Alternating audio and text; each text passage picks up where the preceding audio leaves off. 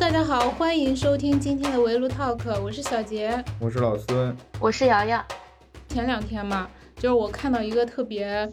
那个热门的话题，就是说当代年轻人在职场有多勇，然后我就看了一下里面的内容，看完之后觉得就是现在的年轻人好像是比我们更勇敢一点。我不同意啊，我还是年轻人。我应该算在当代年轻人里面，在比我们小的那一批，主要说的是职场嘛。然后就是网友们的讨论大概就分了两个方向，一部分网友认为，你就是现在的年轻人没实力，还好高骛远，在职场中有那种眼高手低的习惯，不能踏踏实实的做事儿，天就是反 PUA，什么反九九六。反加班儿，然后还有一部分人认为呢，年轻人就应该这样，反对职场压榨，要从自我做起做起。就是我们在网络上经常能看到年轻人因为在工作中遇到不顺心的事儿就离职的消息，就是可以说零零后的到来确实是让现在的职场发生了很大的改变。所以本期节目我们就想来聊一聊这个现象和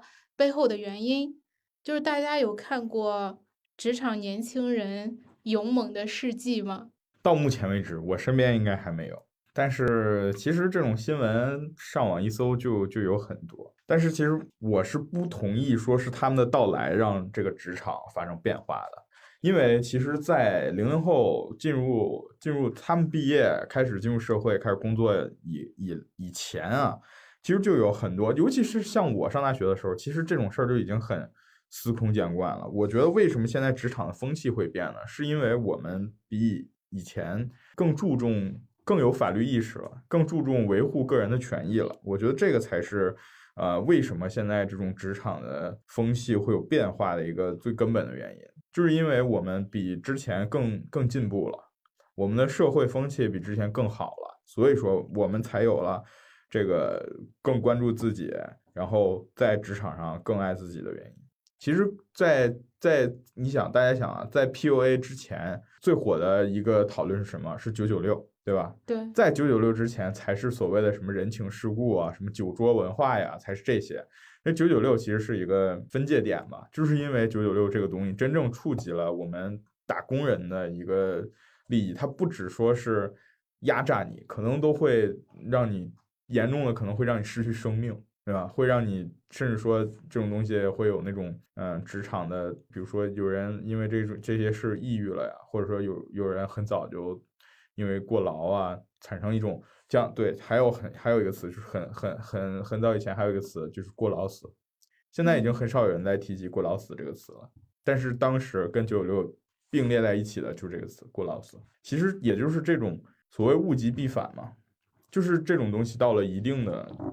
一定的这个程度了，这弹簧你给它压到最紧绷的状态，那它肯定会弹开。对，我觉得这是一部分原因。但是你像，就是举个例子，你像现在可能三十五岁以后的，就是一些一些人，他们可能就是面对的来自家庭和职场中的压力嘛，他可能就不会说像年轻人一样，我我领导跟我说什么，我觉得不对，我敢于反驳。他们可能就是为了。保住这份工作，即使他们知道是不合法的，但是也没有办法像现在就是可能二十五岁以前或者是三十岁以前的一样敢说，敢去那个就是拒绝这种行为。对，这倒也是。但是，嗯，其实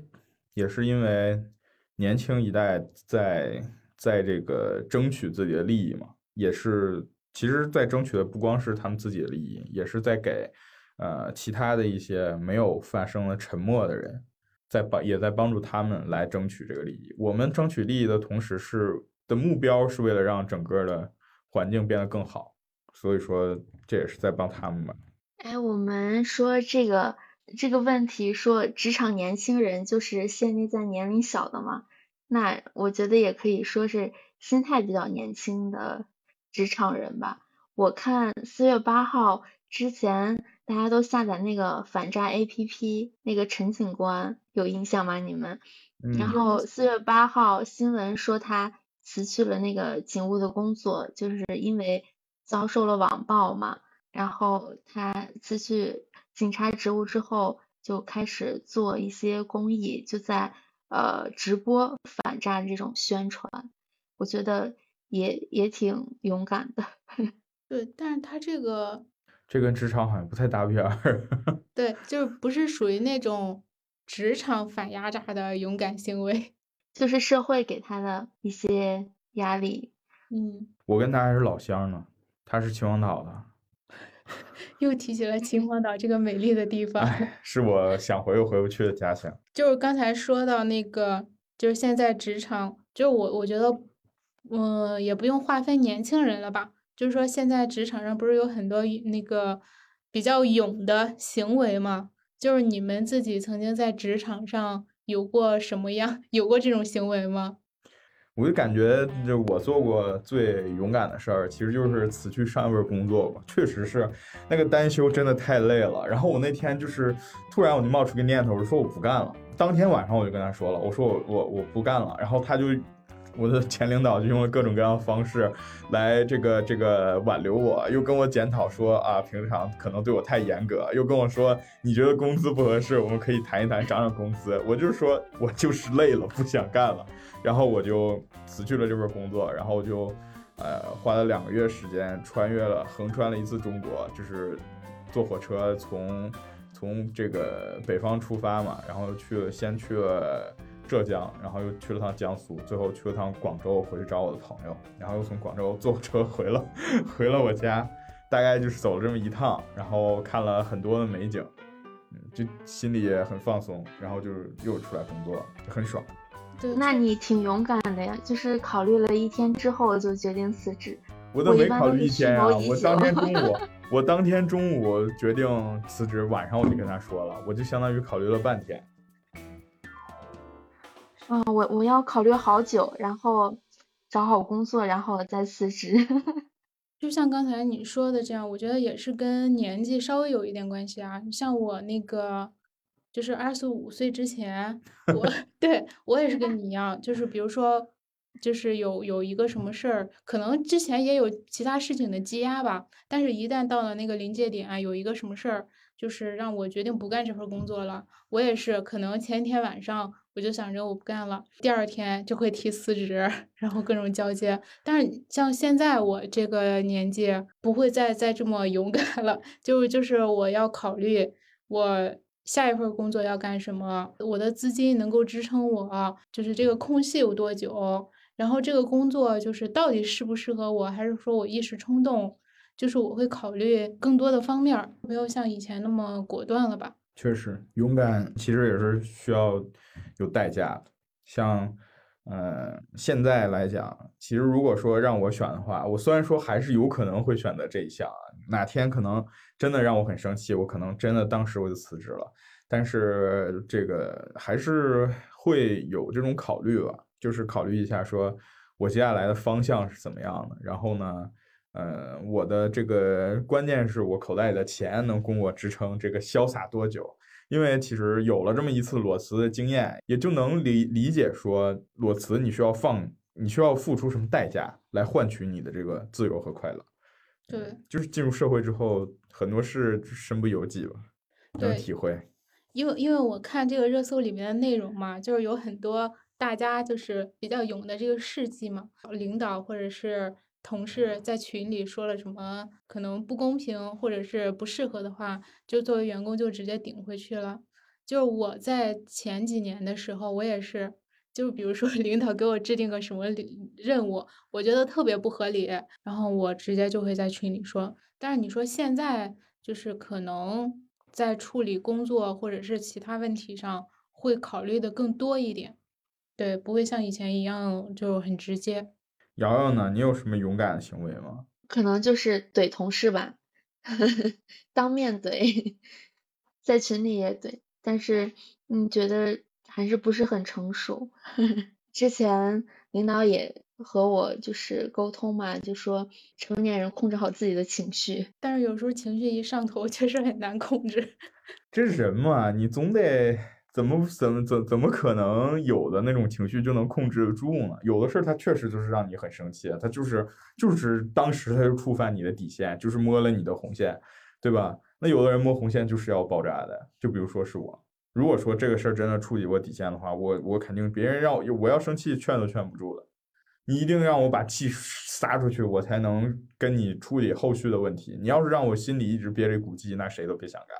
对，那其实大家就是就是最讨厌职场中的哪些行为呢？我最讨厌就是别人干扰我，啊，大家都各司其职嘛，对吧？但是你不要指手画脚，或者说你就是做做些什么事儿，你做你的事儿还要干扰别人，这样就很烦人。对我也我也是很讨厌这种行为，而且我还比较讨厌就是可能工作工作分配不清晰，嗯，这样对这样的话就会导致像刚才你说的，因为分配不清晰嘛，你可能你的职责也不是特别的明确，然后这样就撞车对，嗯会乱作一团，不知道谁该干什么，谁该干什么，就容易推锅背锅。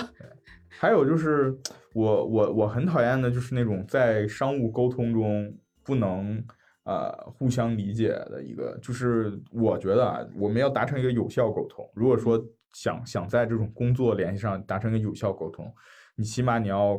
思考一下对方。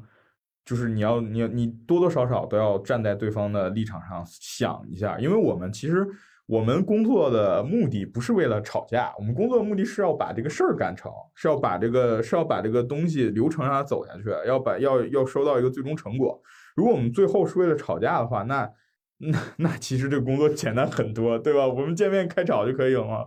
但是就是如我们如果要为了推进的话，其实多多少少是要是要思考。我们要我我们要怎么办才能让这个事儿走下去？那如果说办的话，只需要两，假如说啊，需要两方共同协作的话，那我这边需要做什么，你那边又需要做什么？对，但是如果说你碰到这个人，就只是说啊，我怎么怎么样，我怎么怎么样，全都是考虑他自己的话，那我觉得这个事儿我干脆我都可以不跟他合作。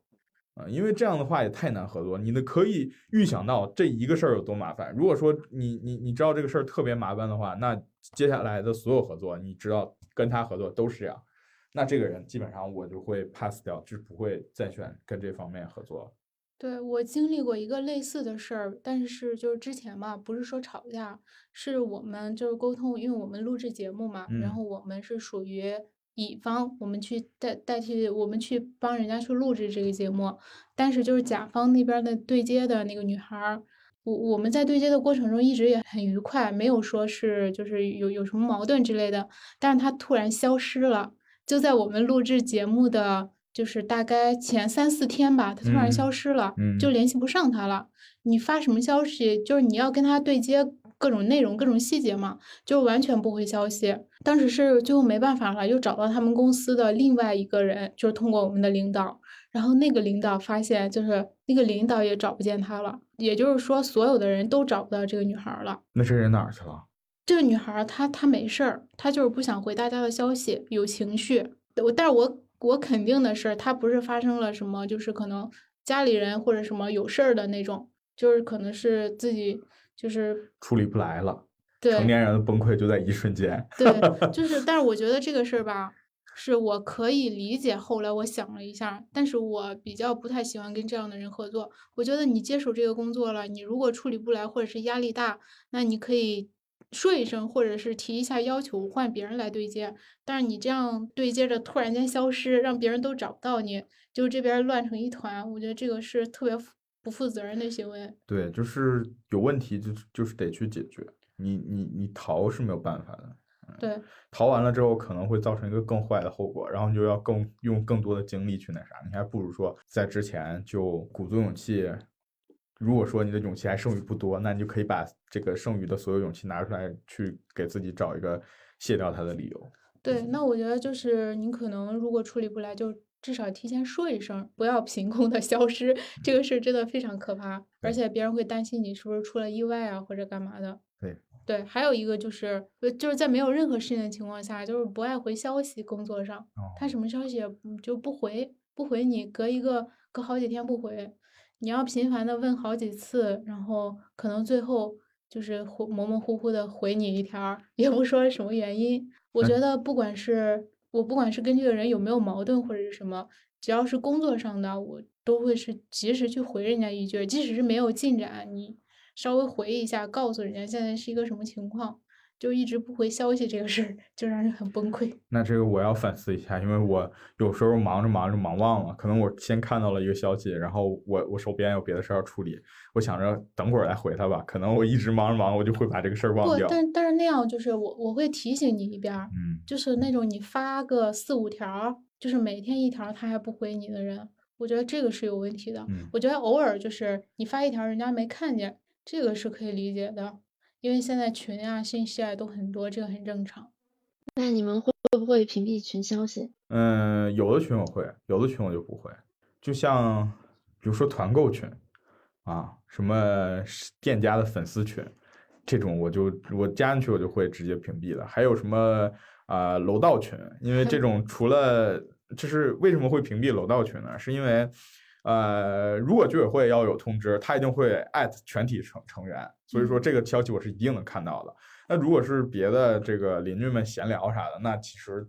我是一个不太爱参与邻居闲聊的人，所以说我就不会去看这些其他的一些工作群啊什么的，我都不会的。所有的工作群我都是直接让他蹦消息出来，然后我在这个我因为我这样我就可以直接去看他，然后我也能想着这个事儿。对，而且就是嗯，有有的工作群，比如说这段时间其实呃可能和你关系不大，然后你就可以 屏蔽掉它，然后呃过段时间你再开开，会有这种情况吗？还是就是一直都开的？就是工作群一般都是一直都开着，然后可能最近正啊在进行中的项目，或者说像像咱们的工作群，就是每天都会需要嘛，就会把它置顶在就是前三位这种。奶茶群我也不会屏蔽的。美味北京群，呃，就是说刚才我们提到的这种现象嘛，刚才其实老孙也提到了，就是说我们现在的职场环境发生了变化，是不是跟零零后的到来有关系？然后老孙说，可能也是因为现在网络比较发达了，就是大家知道了这个法律条款啊什么的这种信息也多了，就是所以说就会，嗯、觉得不合理。然后大家觉得这种现象是跟网络的发展关系特别大吗？就是以前也有很多的人就是不接受这种职场的规则，嗯，然后职场的剥削。当然，但是因为我们网络不发达，然后我们也看不见。现在是因为见得多了，所以我们才觉得这个环境变化了。这个是一个相辅相成的关系，不能说是因为网络发达了，所以说这个事儿才好了，是因为，呃，其实这是一个多方面的。比如说，你像十我们我们举个例子，十年前，十年前的时候，我们还在上差不多，我们三位应该都在上中学，啊，可能有的初中，有的高中这样的，就是啊、呃我们作为一个中学生的时候。我们的消息的来源，大家可以想一想，我们作为中学生的时候，消息来源都有什么？啊、除了我认为啊，就就我个人而言，除了电视以外，我是没有其他的主要的消息来源的。可能会玩一玩微博，但是当时就我个人而言，微博对我的吸引力不大，还不如 QQ 空间呢。对，啊当时一般都是 QQ 空间对，但是 QQ 空间当时一般都在转什么呢？转今天是张杰的生日，啊，加加被韩国人气哭了。对何老师被被韩韩国人气哭哭了啊！我们都是转转这么一些类似于段子一样的东西，其实有用的有用的这种，呃，不能说有用的吧，就是这种时事热点类的，呃，很少。但是你看，我们上了大学之后，对吧？确实是因为自媒体的发展，因为这个时代已经来到了自媒体的时代，啊、我们接收信息的消息，智包括智能手机的普及，包括呃网络技术的迭代，其实都是一个这个就是增加我们的传播媒介的一个呃，就是我们的传播媒介增加了，然后我们的接收的信息也就变多了。我们参与社会讨论的机会也就有了，参与社会讨论的人数也增加了。所以说，网络的这个普及，在网络上的这些报道才能引起更大的影响力，因为我们有了来自不同领域的声音，有因为有了这样的声音，才能让大家说更注意、更注意这个事儿。对，这个也确实是，就是网络更发达了，他们接触的信息更多了，所以他们才会对这个职场上这些行为就开始觉得不正常，敢于反抗。因为在像我们父母那一辈儿，我到现在就是，比如说我抱怨我的工作，像我爸妈他们都还会觉得，你们年轻就是你年轻人，就是不要老是抱怨，然后你要好好工作，老板让你干什么你就干什么，就是肯定是为你好，就是他们还是有有这种想法的。我我觉得哈，呃，如果按照这个方面来讨论的话，可能像我们这一代，对于职场的这种，就是对于职场的另一个态度，可能也更来源于我们对上一代的反叛。我们是不认同上一代的，我们是要有一个确定一下我们这一代的立足立足的这个价值观的。我们的价值观是，就是按年轻人的想法，我们的价值观是一定要比上一代的价值观更加的突出，更加的能解决我们认为现在社会存在的一些矛盾，我们认为现在社会存在的一些问题。用个最最最老的话，就是后浪推前浪，把前浪拍在沙滩上，对吧？我们我们其实就是想做一个这样的东西。其实我也觉得，你对职场的，像我个人来讲，其实更多的也是来自于我对父母那一代职场的厌恶。所以说，我不愿意像他们一样说啊，融入一个所谓。有存在酒酒桌文化，存在职场 PUA 这样一个，或者是存在一些不遵守法律的这种违法行为的一个这样的职场环境。我希望我工作的环境是我创造出来的，大家都可以开开心心工作，对吧？起码虽然辛苦，但是我们可以做一个完整的打工人。就是除了呃厌恶工作环境呀，领导给予的压力，可能有些人也不是很喜欢自己本身的工作吧。嗯，比如大家都知道莫言之前就是是也是个公职人员嘛，然后他辞职就是为了写作，他就说科长有很多，作家只有一个，就是自己就是不想当这种公职人员，然后去从事作家的工作。我觉得，嗯，也是对原来职场生活的一种反叛吧。对。就我觉得这种是就是比较正向的一面吧，但是还有一些人他就会认为，像可能包括我们还有更年轻一点的，就是对职场的这种不公平待遇的反抗、不遵从，就是你好高骛远、不踏实做事儿，然后可能老板让你加班了，你不加，你就是 不认真做事儿、不努力，这不就是 PUA 吗？对，但是其实之前就是很大一部分人都是这么想的。特别是就是对于职场新人来说，你是一个职场新人，你在做练习生的时候，如果你不加班，如果你不听从安排，可能大家就会给你洗脑，告诉你，哎，你是来这儿学习的。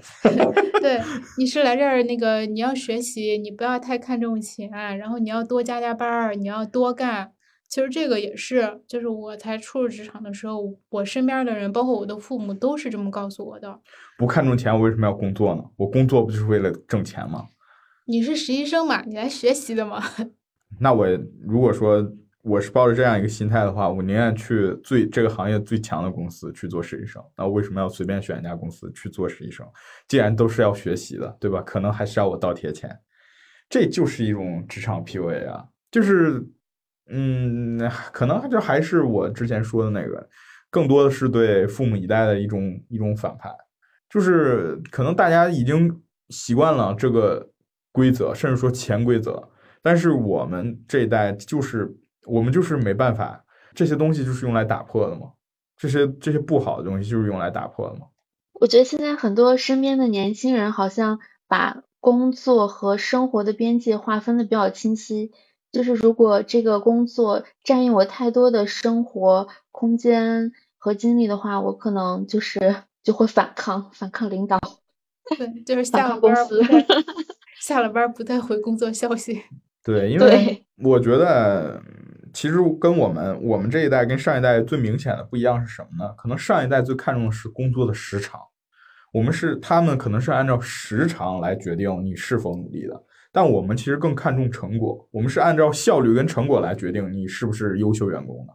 呃，可能是他他他们会可能会会崇尚一个什么？我在单位啊工作这么长时间啊，没有功劳也有苦劳。但是我们更崇尚什么？我们崇尚是用最最少的时间创造最多的结果。我们崇尚是高效率，所以说我们也不太接受。既然我我今天的工作完成了，那为什么我要留下来加班？对吧？对。其实我我不知道大家是怎么看的啊，因为我在看那个话题的时候，发现了一个事例，就是说这个公司的员工是也是刚入职的嘛，年轻人，他在做错了一件事儿，他的主管啊，就是可能在大群里批评他，然后这个这个员工就不愿意了，然后他就直接在那个公共的那个办公区域嘛，直接大喊做错了，你说一声不就行了吗？就是有有必要在大群里批评我吗？他是不认可这种行为的，但是我觉得你做错了事儿，跟上级那种不合理的压榨还是有区分的。当然，他在大大群里批评可能是稍微过分了一点，但是你在公就是公开的办公区域里，这样可能大声的去对抗你的领导，我觉得也是有一点不合理的。其实也不能说用年龄来限定这个有没有分寸，因为因为所谓分寸，其实在我们再往啊再往高了说点儿，就是有没有礼貌嘛，对吧？或者有懂不懂得，或者说懂不懂得一些。呃，基础的社交技巧，其实我觉得这个不应该分分年龄，这个其实就是分人。你每分分这个分配到每一个个体身上，他如果说受到过呃正常或者良好的家教、家庭教育、学或者学校教育，那他一定会掌握基本的这个社交礼仪、社交技巧，懂得礼貌。那有的就是可能他就是，对吧？他没有接受到这种。正确或者说优秀的，呃，也不能说优秀的不是优秀的学校啊，是优秀的学学校教育，他可能就不是太那个什么。其实这就跟我们批评的另一种这个东西很像嘛。就比如说我们之前会说啊妈宝，对吧？我们会说啊这个巨婴，对吧？这种事儿，其实我觉得刚才小杰讲的这个例子，可能就跟这两个。概念有点靠边，虽然说这个领导的这个方式有待讨论啊，批评他的方式有待讨论，但是其实，呃，这种事儿，我觉得哈，就我就对我个人而言，如果说我遇到这样的事儿的话，我我更倾更倾向于两个人的时候，呃，单独解决一下，因为这个事儿其实在我来讲没什么问题，因为我觉得做错事儿，这个挨打要立正嘛，对吧？对，犯错要认，挨打要立正。你既然做错了，那其实怎么批评你，呃，只是取决于他的他他他用的手段而已，对吧？他私下里批评你也是批评，他在大群里批评你也是批评，而且并不会说不是说做错了一件事你就被定性了，对吧？人嘛，既然是人，他都会犯错，重点在于怎么怎么让这个错误变成你的经验。你你以后可能会你在入职初期，我我相信啊，可能大家在入职初期，包括我们三位入职初期肯定会犯各种各样的错误的，因为你你本身是一个从零开始的一个员工嘛，